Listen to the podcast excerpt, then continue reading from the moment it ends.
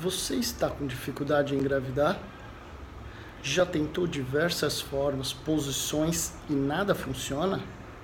E se eu te falar que você tem um hormônio no seu corpo que é produzido pelo hipotálamo, que fica na base do seu cérebro, e esse hormônio pode facilitar você a engravidar? Isso é legal, não é? Bom, mas do que, que nós estamos falando realmente?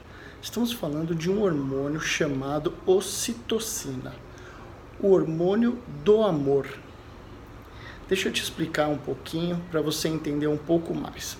A ocitocina é responsável por desempenhar um importante papel no processo reprodutivo. Existem estudos que mostram que ela está relacionada com o orgasmo, tanto masculino quanto o orgasmo feminino. Outro papel muito importante é a atração por outro ser, ou seja, ela faz com que você queira se relacionar com outras pessoas. E isso é muito importante. Na hora do parto, a ocitocina também tem um papel muito importante. Ela é responsável pelas contrações uterinas, ela é responsável por evitar os sangramentos durante o parto, por estimular a ejeção de leite durante a amamentação e além disso, estudos revelam também a importância desse hormônio no vínculo afetivo entre a mãe e o bebê. Sim, bem, mas além de tudo isso, como a ocitocina pode me ajudar a engravidar? Bom, vamos lá, eu vou explicar para vocês.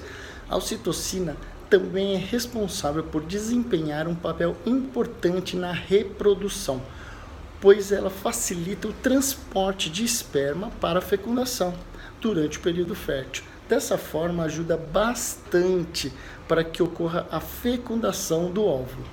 Existem pessoas que não produzem este hormônio de forma satisfatória, e isso pode dificultar para engravidar. E além disso, normalmente são pessoas com dificuldade de relacionamento com outras pessoas, aquelas pouco sociais, dificuldade de se doar para os outros, pessoas que guardam sentimentos ruins e têm muita dificuldade em chorar.